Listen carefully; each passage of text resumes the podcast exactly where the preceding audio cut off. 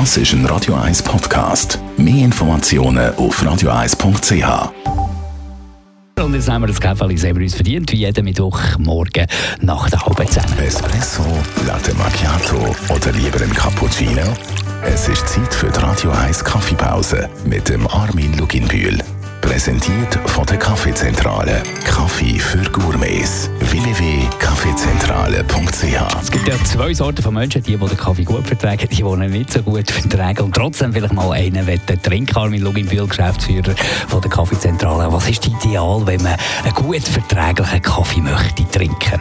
Also wenn man wirklich einen, einen schönen Kaffee will, wo, wo einem nicht so belastet äh, vom, vom Organismus her, dann würde ich einen 100% Arabica Kaffee verwenden, weil der hat wirklich äh, so viel drin, dass es, äh, dass man es merkt, aber dass es nicht einfach äh, too much ist. Und für die, die ein bisschen mehr Kraft brauchen, so ein bisschen einen Booster für einen neuen Tag, ich denke jetzt da eigennützig an die Morgenmoderatoren zum Beispiel.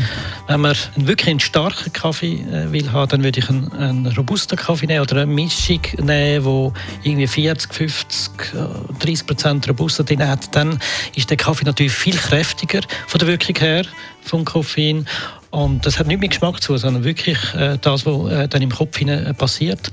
Und dann hat es auch die, die Wirkung vom, vom Aufwachen und andere Geschichten. Also der Organismus fängt an zu leben. Geht es auch noch stärker? Wenn man es richtig vertreibt oder wenn man es mal will probieren, dann halt wirklich mal einen Kaffee aus Indonesien, 100% Robusta zu nehmen, dann weiß man mal, was das bedeutet. Es hat vier oder fünf Mal Koffein äh, drin und das merkt man sehr extrem. Die Radio 1 Kaffeepause, jeden Mittwoch nach der halben Zehn, ist präsentiert worden von der Kaffeezentrale. Kaffee für Gourmets. www.kaffeezentrale.ch